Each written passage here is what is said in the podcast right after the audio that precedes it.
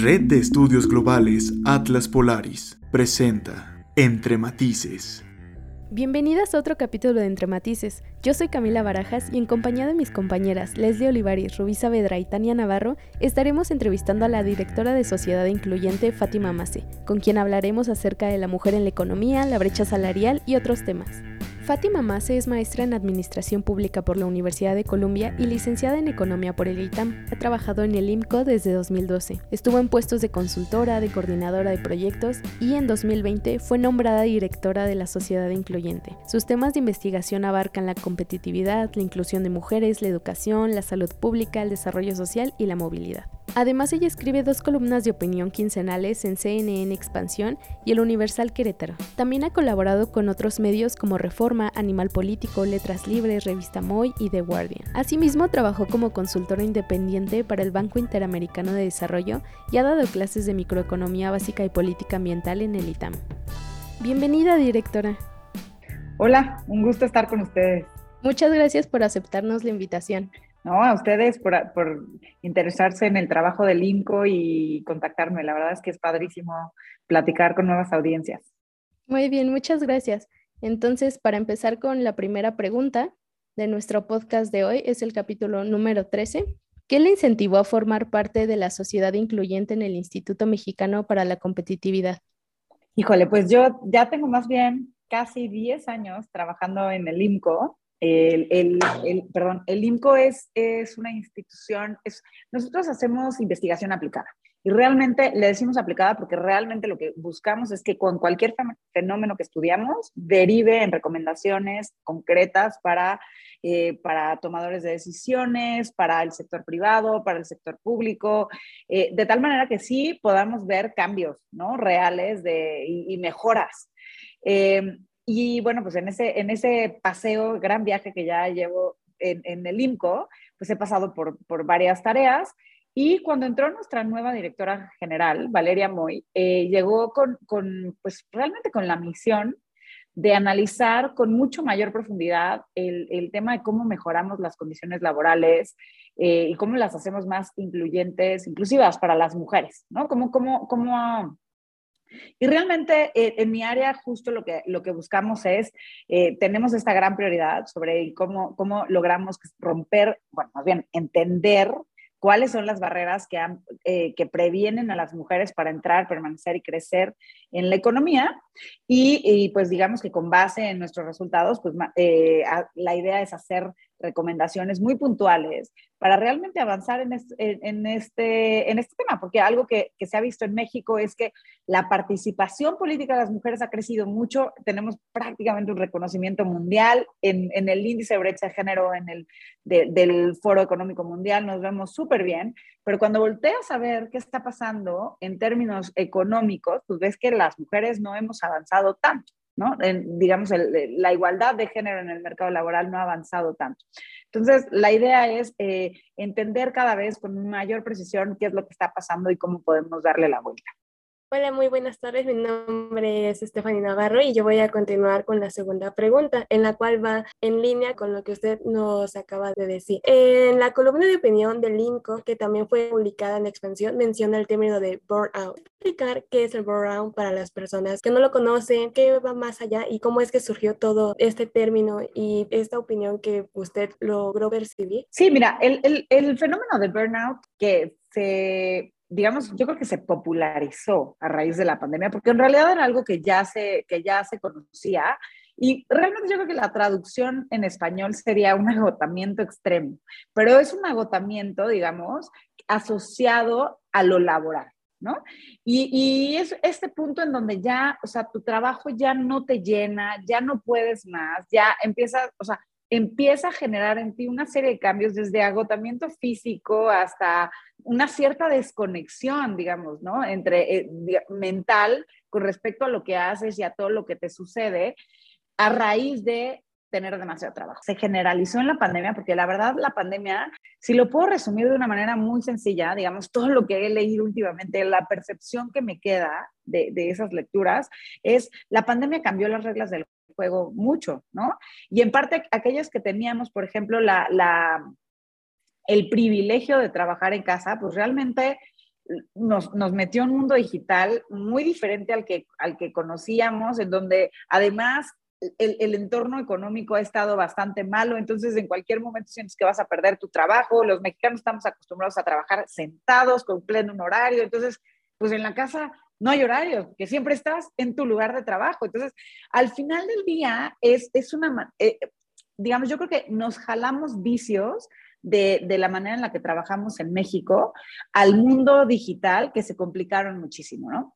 Y, y, esto sumado, y esto creo que no nada más ha afectado, digamos, a quienes tenemos este privilegio de trabajar en casa, sino también a cualquier al cualquier participante en el mercado laboral, porque la pandemia lo que nos generó es un entorno de profunda incertidumbre, en donde pues no sabemos cuándo viene otro, otra otra ola y cuando te van a, las condiciones tienen que cambiar porque ya hay restricciones en términos de cuántas personas pueden estar en una plaza, en una, en una planta y luego vienen estos problemas económicos eh, eh, que, que, no se frenan ciertas líneas de producción como lo que está pasando en el sector automotriz. Entonces, en realidad estamos plagados de, de efectos que, que nos llenan de incertidumbre y además en un contexto en donde de verdad te puedes enfermar y de verdad no sabes cómo te va a ir y tus familiares también se pueden enfermar y también podrías estar viviendo una situación difícil. Entonces, creo que todas estas situaciones combinadas a las condiciones laborales que ya teníamos en México, pues complicaron muchísimo el panorama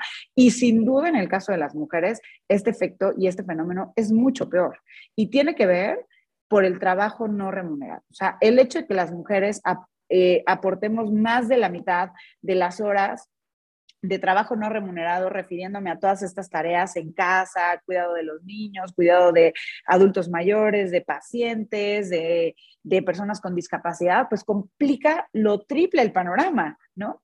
Entonces, realmente creo que esto es lo que estamos viendo y, este tipo de indicadores pues, se, han, se han disparado, ¿no? O sea, hay muchos, no tenemos una buena medición en México, pero, pero sí lo que se puede ver son diferencias importantes con respecto a este bienestar autorreportado entre, entre mujeres y hombres, que me parece que tiene mucho que ver con esta situación.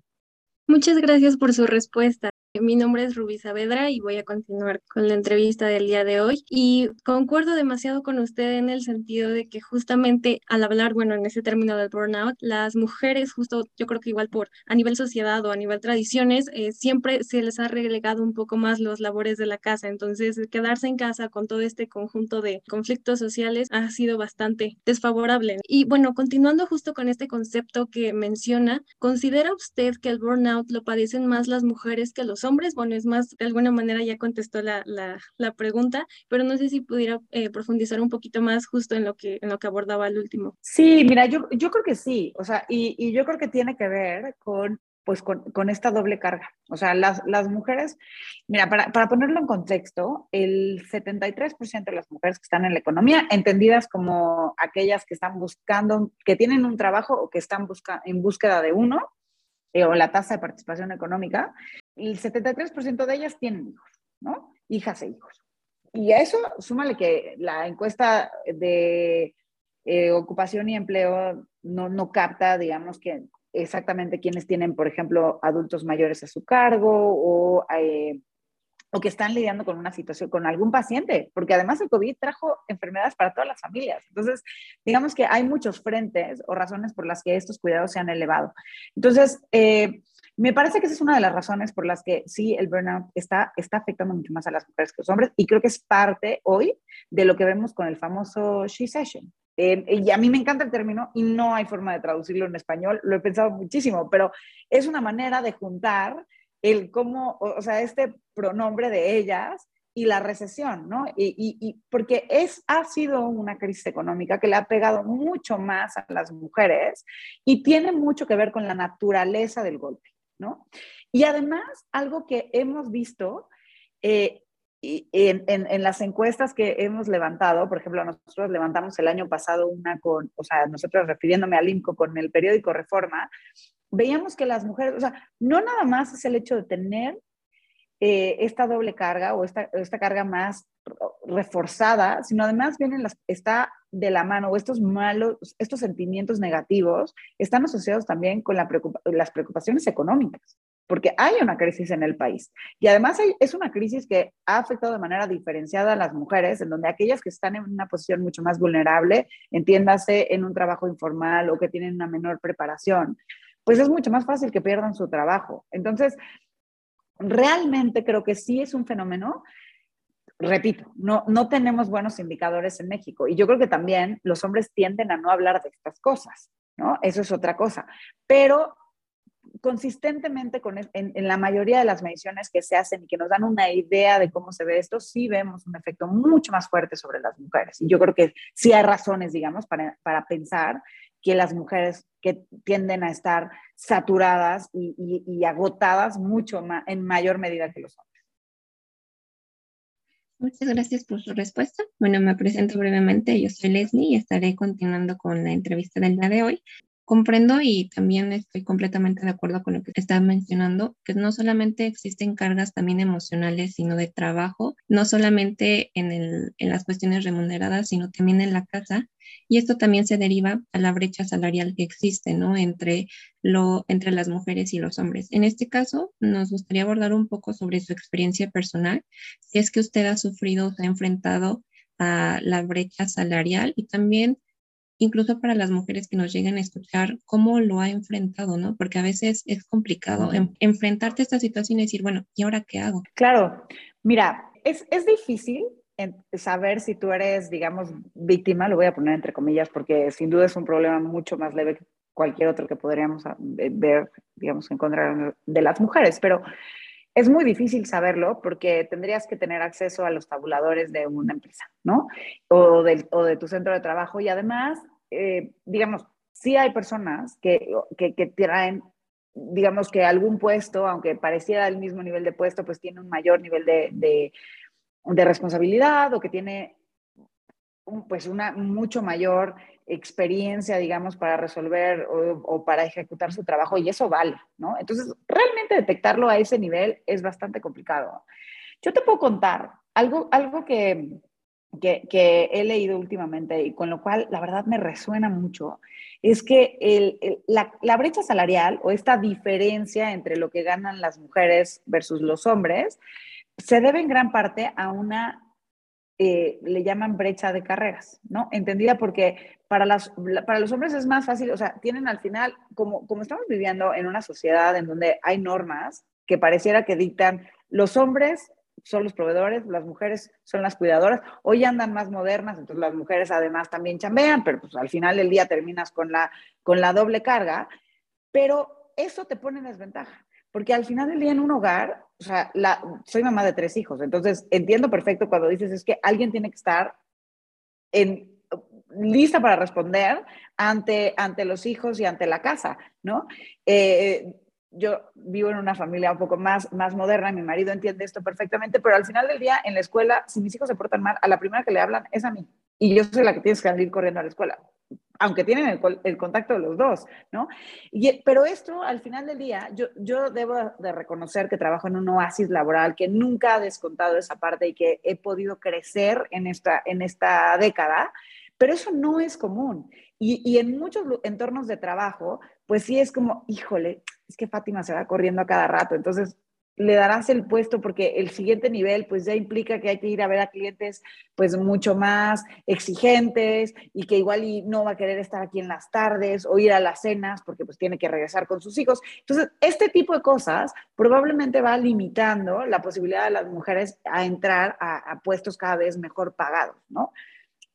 Eh, en ese aspecto, sí, sí te les puedo contar que sí, en una de mis primeras experiencias laborales me tocó que renuncié porque yo veía como a uno de mis, de mis compañeros le daban mucho mayor, pues mucho más reflectores, ¿no? Y le, tocaba ir a desayunos y a ciertas juntas, a pesar de que yo estaba detrás de, de varios análisis.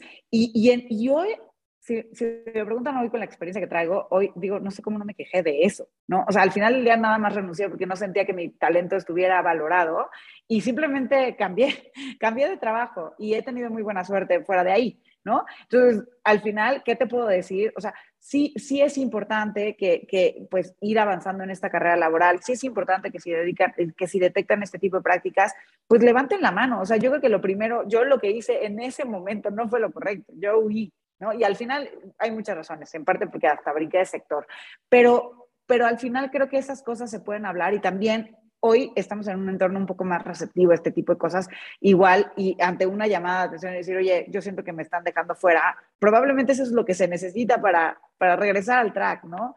Eh, eh, pero bueno, más allá de eso, creo que sí, eh, pues sí es un, es un, tema difícil, digamos, y por eso hacemos tanto énfasis en el tema de los cuidados, porque, porque sí, en parte, te pone en desventaja como mujer tomar este tipo de decisiones, ¿no? O, o, o, o, no, o sentirte limitada hasta cierto punto para responder con ciertas responsabilidades que podrían ponerte en un lugar donde puedas crecer mucho más rápido. Muchas gracias. Sí, realmente la, la diferencia entre salarios y entre tratos a veces es muy notoria. ¿Usted considera que eh, debe haber acciones desde el ámbito personal más allá de, visibilizarlo, de alzar la voz, o también debe haber como prácticas institucionales o incluso legislativas para garantizar que esto sea cada vez eh, más a la par, que haya más eh, equidad en, este aspecto? Mira, la brecha salarial eh, yo creo que es un indicador que se usa mucho porque en realidad resume en gran medida las condiciones laborales diferenciadas que enfrentan las mujeres contra los hombres, ¿no? En un sentido muy estricto, lo que, lo que se debe de medir es igual trabajo por igual valor. Pero realmente, como les decía, es muy difícil detectarlo. Eh, y, una vez que lo logras detectar, por ejemplo, nosotros tenemos un proyecto que se llama Mujeres en, en el Gobierno Federal, más allá de la foto, en donde sistematizamos la nómina del Gobierno Federal. Entonces, sí somos capaces de detectar exactamente cuántas mujeres hay en una dirección y en los diferentes niveles que hay en una dirección. Y, y realmente lo que vemos es este fenómeno que les digo, en donde no están llegando mujeres a los puestos mejor pagados. No es tanto, y, y, y, y ¿por qué lo digo? Porque el primer, eh, el, el, la primera sensación o el primer, la primera idea es decir, hay, hay que meter tabuladores para que entonces pues una dirección se pague con el, con el mismo con el mismo nivel pero en realidad incluso instituciones como el gobierno federal que tienen un tabulador tienen una brecha salarial de género porque las mujeres no están llegando a, los puestos de, nivel eh, de, mando, ¿no? O sea, el gobierno federal ha hecho hasta cierto punto, vamos a llamarle una acción afirmativa de decir, somos la administración más feminista y se ha hecho un esfuerzo por poner, digamos, a la cabeza de las secretarías a más mujeres que en otras administraciones, y eso hay que reconocerlo.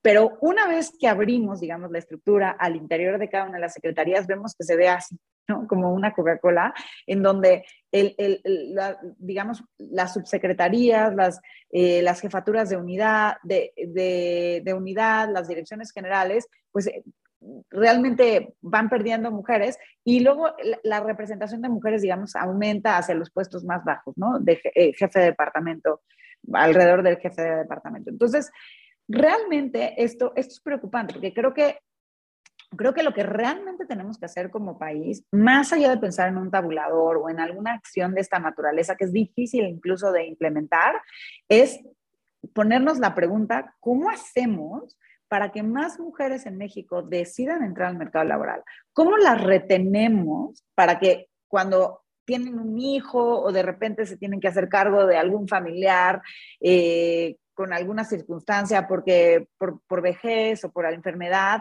no se tenga que salir de su trabajo y cómo logramos trazar mejores rutas de crecimiento para estas mujeres. Yo creo que hoy todavía no estamos en México en esa discusión y realmente creo que esa es la, la discusión importante.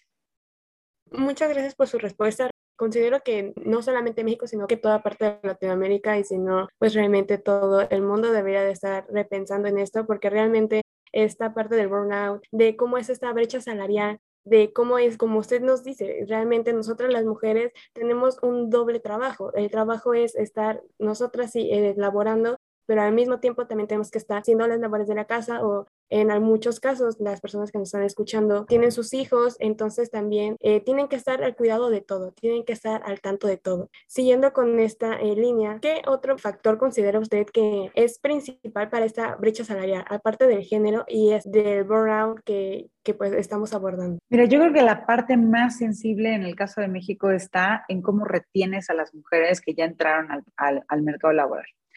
hoy en día no hay, pues no lo tenemos resuelto. O sea, como el otro día escuché el término y me pareció genial cuando decía, o sea, no sé si han escuchado esto del Sistema Nacional de Cuidados y me decía otra mujerona, bueno, es que cuando, o sea, hay que definir muy bien eso porque en realidad en México lo que hay es un sistema familiar de cuidados. O sea, ¿no? Si no es mamá la que se encarga de los niños, o entonces es la abuela, entonces la tía, es la, o sea, pero ¿y en qué momento dices, le dices a las parejas o a los hombres de la familia, oye, te tocan los hijos este ratito, ¿no? Y eso se complica todavía más con el tema de, tenemos un mercado laboral dual en donde solo las mujeres que están en la formalidad, que son menos de la mitad, tienen acceso a guarderías, por ejemplo, en el IMSS o en el ISTE, pero el resto no las tienen. Y teníamos un programa, el de estancias infantiles, que prácticamente se desmanteló al inicio de esta administración. Entonces, en realidad, pues las oportunidades de cuidados infantiles para las mujeres del, sector informal, pues está limitadísima. Y a menos de que no ganes lo suficiente como para poder pagar un servicio privado, pues si no tienes alguna, algún familiar que, que los cuide, difícilmente puedes continuar con tus labores, ¿no? Y esto se complica todavía más porque eso todavía lo tenemos medido y más o menos tenemos una red, pero todavía imagínense pensar en los cuidados de, adultos mayores, que realmente vemos que hay, pues hay, no, no, hay una gran capacidad instalada, ni hay reglas, digamos, para, para ofrecer casas de día o, o, centros de cuidados para adultos mayores, menos pensar para una persona que tiene alguna enfermedad, o sea, a menos de que esté hospitalizada, es cuestión familiar, ¿no? Y a ver cómo lo ha, y a ver cómo la libras. Entonces, e, esto es un tema muy delicado porque prácticamente como mujer, tú tu estancia o tu permanencia en el mercado laboral depende prácticamente de que no pase otra cosa que no afecte tu decisión laboral. Es una cosa, me parece que es durísima. Y, y, en segundo lugar, y creo que esto es, se combina, es, creo que en México tenemos que avanzar hacia un par, yo creo que sí es romper paradigmas en términos de que las trabajadoras y los trabajadores, pero yo aquí sí hago énfasis en las mujeres porque creo que es para quienes es mucho más delicada la situación, somos personas antes que trabajadoras.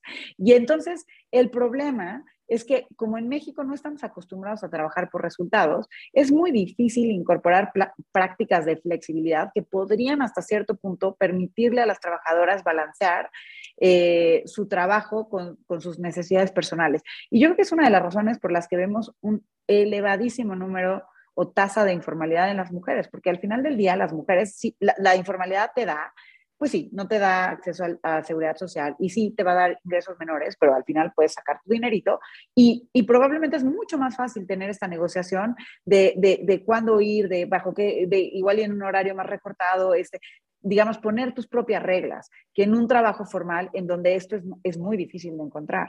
Muchas gracias por su respuesta y sí, creo que en ese sentido lo que estábamos hablando, la plática que hemos tenido ha ido un poco más enfocada hacia la lamentable normalización del trabajo de las mujeres en casa, el cuidado de las personas, de hijos, de ese tipo de circunstancias. Sin embargo, al contraste de esto, de alguna manera podemos afirmar que la formación académica como licenciaturas, maestrías, doctorados, la formación no queda exenta como tal también de la brecha salarial, en este caso de las mujeres y en la situación actual que vivimos. Y es por ello que la pregunta es, ¿qué acciones considera usted que deberían de promoverse para darle el valor que merece al trabajo? Lo que usted hace un momento mencionaba, ¿no? ¿Cómo retener de alguna manera a las mujeres dentro de sus trabajos y decirle, espera, si te embarazas o si tienes tal circunstancia, no salgas de aquí, también tienes derecho a crecer.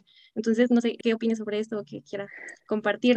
Sí, yo creo que es algo determinante. Mira, el, el tema de, la, de la, la, capacitación y la educación, el nivel educativo es determinante para saber si te quedas y bajo qué condiciones. O sea, la OCDE, por ejemplo, marca que el bachillerato, la preparatoria es como este mínimo en donde las mujeres ya pueden entrar en mucho mejores condiciones, ya empezar a ganar mejores salarios y eso, por supuesto, que incrementa de manera casi exponencial eh, con la licenciatura y con una maestría y con un doctorado, ¿no? Entonces, eh, la, parte de la preparación es muy importante. Yo creo que en México tenemos un reto, un desafío para preparar al, capital humano, entendido hombres y mujeres, eh, que, que, no necesariamente es está diferenciado hacia las mujeres. O sea, la, la verdad es que la, la, proporción de mujeres y de hombres que tienen los diferentes grados académicos es relativamente similar. El reto es yo creo que el reto es cómo logramos que más, o sea, en, en, en esta búsqueda de mejores oportunidades, pues primero cómo logramos que, esto permanezca y se vaya incluso incrementando, solo, por ejemplo, una tercera, menos de una tercera parte, una tercera parte de, los, de los jóvenes tienen, estudian una licenciatura. Entonces todavía tenemos un reto ahí importante para hombres y para mujeres. Entonces la pregunta es cómo lo hacemos, pero si queremos ver el tema, digamos, diferenciado por sexo, es cómo logramos que las mujeres opten también por, por, por, otras áreas en donde están menor representadas, ¿no? O sea, en, en, en ciencias, matemáticas, tecnologías, este, ingenierías, hay una bajísima representación de mujeres. Entonces, y esto tiene que ver un poco, nosotros queremos que vienen desde los sesgos, desde la infancia, ¿no? Desde que, de verdad, desde que el, desde que las y los niños están en, su, en, sus hogares y desde estas dinámicas de cómo les vamos sembrando que hay ciertas cosas que son para niños y ciertas cosas que son para niñas que después se van abriendo y se van traduciendo en brechas mucho más amplias. Pero lo que vemos es que la brecha salarial, por ejemplo, en, para aquellas eh, que enfrentan mujeres que están en áreas de, de, ingeniería, por ejemplo, son mucho menores que las que hay en las áreas de servicio, que es en donde está concentrada la mayoría de las mujeres. Entonces, sí habría oportunidad para que, para que les vaya mejor e incluso para que tengan la mayor probabilidad de que no pierdan su trabajo ante esta ola de digitalización y automatización del trabajo. Entonces, eh, me parece que una de las, de, las apuestas debería de ser cómo logramos generar estas habilidades y capacidades en hombres y mujeres y que no hay habilidades para mujeres y otras para hombres, ¿no? Eh, realmente tenemos que romper con esos ciclos. Eh, y, la siguiente creo que tiene que ver con, o sea, sí es un llamado a los centros de trabajo. Y esto no es nada más exclusivo del sector privado, ¿eh? o sea, es para el sector privado, público, social, o sea, prácticamente en, cualquier empleador. Es cómo transformamos este paradigma y nos acordamos que los colaboradores son personas antes que trabajadores. Y la vida ocurre al mismo tiempo que ocurre el trabajo. Entonces, y no es nada más, cuando hablamos de condiciones flexibles, no es nada más decir, ah, trabajo a distancia, porque hay trabajos que no se pueden hacer a distancia. O sea, uno que me parece que quedó clarísimo con la pandemia es la docencia no es a distancia. Hay un margen que se puede aprovechar, pero entre más pequeños son, las, son las los estudiantes, más necesario es tener un, un rol presencial. ¿no? Eh, entonces, y creo que como, estas, eh, como estos ejemplos hay muchísimos. Entonces, pero más bien es cómo, cómo incorporamos ciertas necesidades y para eso tenemos que entender cuáles son las necesidades de la plantilla. Y esto puede, esta flexibilidad puede ser desde tener días personales para poder eh, cumplir con ciertos requisitos sin que te los descuenten como si fueran días de vacaciones, ampliar el periodo de vacaciones. Ahora está esta pues esta, esta iniciativa de, de, mejores vacaciones. Somos uno de los países que menos vacaciones tiene, eh, digamos, de, por ley. Eh, cómo, igual y cómo podemos movernos hacia esquemas que sean más de resultados, ¿no? Yo en puestos operativos conocí una cadena de hoteles que para puestos como mantenimiento, por ejemplo, tienen una lista de tareas las personas, las cumplen y, y si las cumplen antes de que se termine su, la jornada de su día, pues pueden ir a su casa.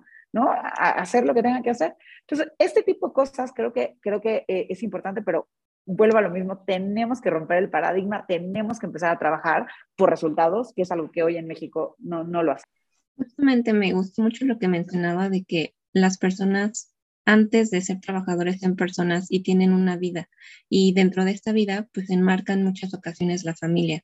Creo que durante la pandemia pudimos ver que estos dos ámbitos en muchas veces se empataron, pero a veces el trabajo llegaba a consumir demasiado y a veces resultaba ser también excesivo. Creo que también durante la pandemia se pudo ver que en muchas ocasiones los límites se difuminaron entre qué era el trabajo y qué era la familia y resultaba a veces ser muy complicado incluso para las personas decir, bueno, ¿hasta qué punto por ejemplo, en este caso, las mujeres soy mamá y hasta qué punto tengo que estar con mis hijos, pero también tengo que cumplir con mis eh, actividades laborales. Creo que aquí también se podría hablar un poco sobre una crítica a cómo se han constituido los trabajos o el ámbito laboral en México y también en América Latina, que llegan a ser muy, llegan a ser muy exhaustivos. Realmente, como menciona, entre más podrías llegar a crecer laboralmente o tener un puesto mayor, pareciera que tienes que sacrificar otros aspectos de tu vida privada que creo que no se pueden en muchas ocasiones sacrificar.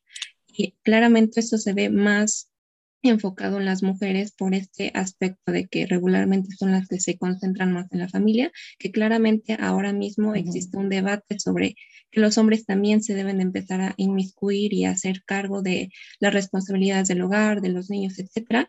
Sin embargo, creo que también deben de empezar a existir mayores acciones para lograr unos, como menciono, un objetivo en el que el trabajo pues también se balance de mejor manera con la vida personal. No sé si también mencionara tal vez algún aspecto en, este, en esta cuestión sobre la exhaustividad del trabajo en América Latina en general. Sí, no, definitivamente yo creo que tenemos un problema como mundo. O sea, en Estados Unidos se ha visto, ellos en, en, en ese país se han hecho varios, varios estudios en términos de cómo cambió la productividad ahora, por ejemplo, sobre todo con, está, estado muy en el análisis, digamos, en el trabajo a distancia, ¿no? Porque en realidad, pues solamente antes era aquellos pioneros que decidían tener esquemas a distancia y llegó la pandemia y ¡pum! O sea, hay, hay empresas que están decidiendo si van a volver a tener oficinas o no parte de lo que se ha encontrado es que la productividad realmente ha aumentado, al menos en, en, los casos que se han analizado, pero a costa del bienestar mental del, de las y los trabajadores. Entonces, yo creo que como mundo tenemos un reto enorme, cómo cambiamos las condiciones del trabajo y que realmente sea un eh, trabajar para vivir y no vivir para trabajar, que yo creo que hoy estamos en, ese, en, en, en esa problemática, ¿no? Eh, y, y, creo que eso, pues, eh, creo que regreso a mi punto anterior, o sea, el reto está en los centros de trabajo que en hay un caso de negocio, me parece, y, yo creo que conforme, conforme lo vaya pasando el tiempo y vayamos poniendo más el dedo en, la, en esta llaga, van a surgir más estudios, pero hay razones de negocio para no dejar que tu personal se agote de esa manera porque después entonces termina siendo contraproducente.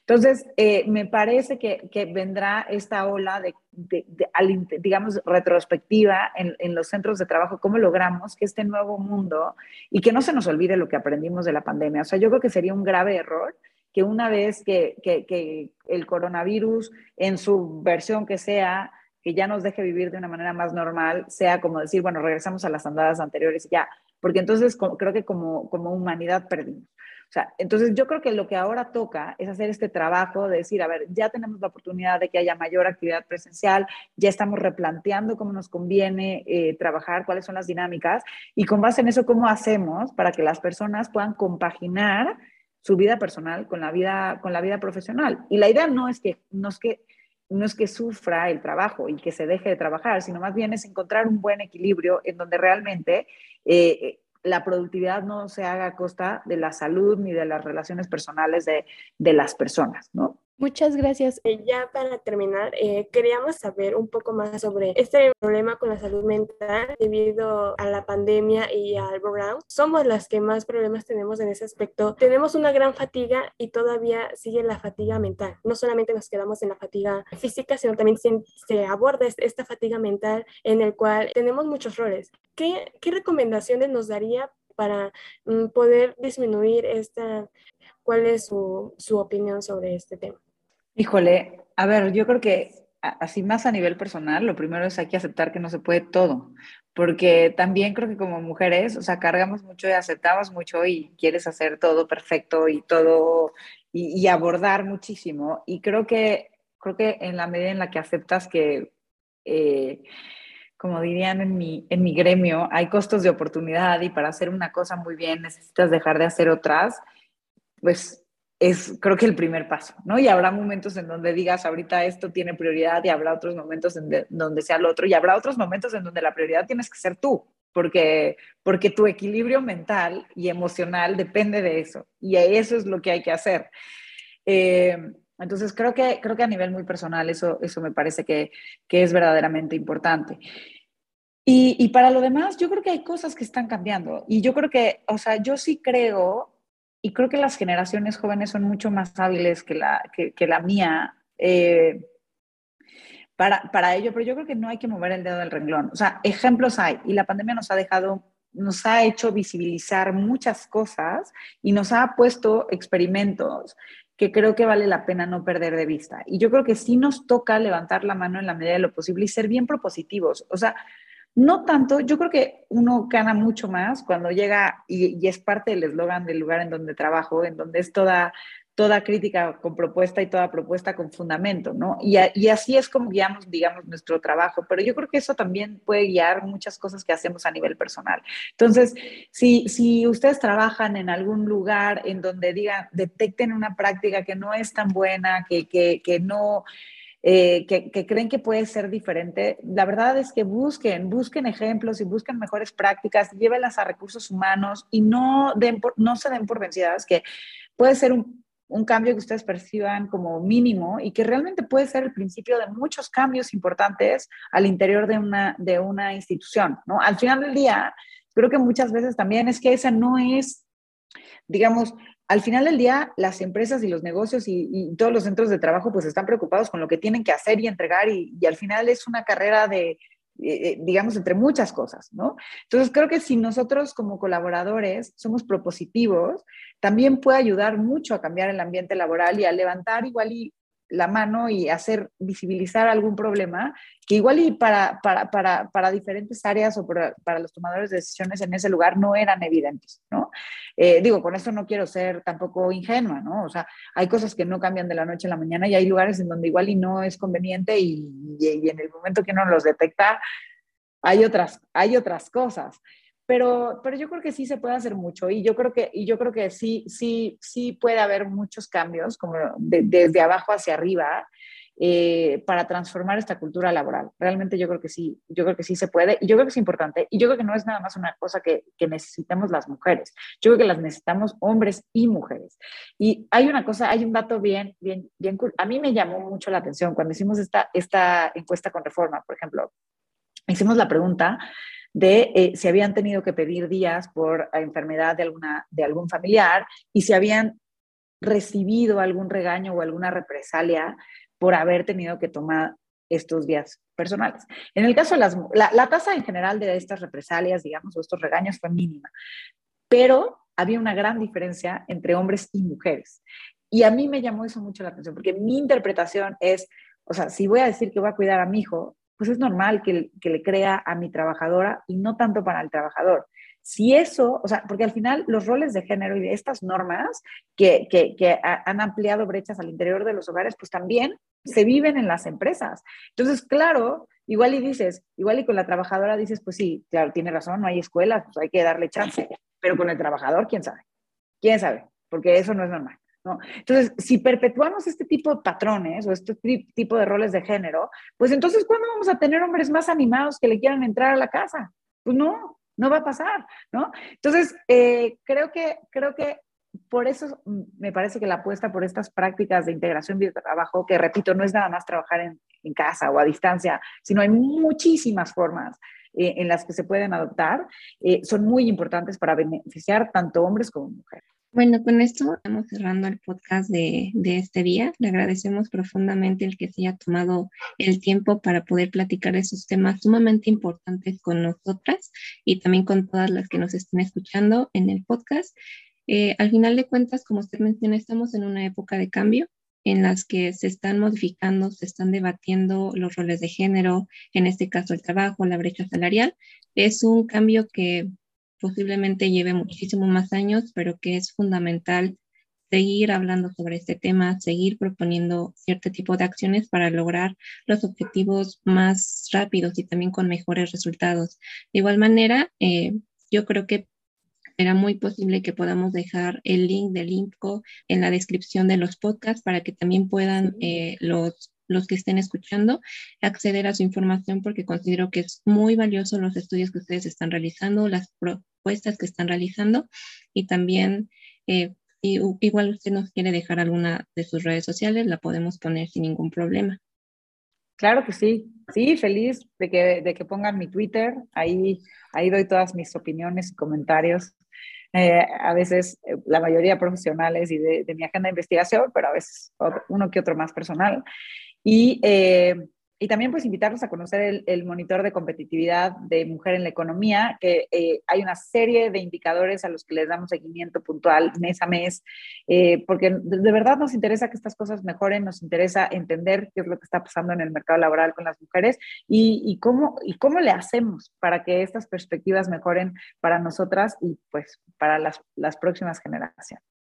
Muchas gracias. Entonces ya con esto daríamos por terminado el podcast y pues nada, muchísimas gracias. Estuvo increíble. Muchas, muchas gracias. Buenísimo, no, gracias por invitarme. Adiós. Gracias a usted. Muchas gracias. hasta luego. Red de Estudios Globales, Atlas Polaris.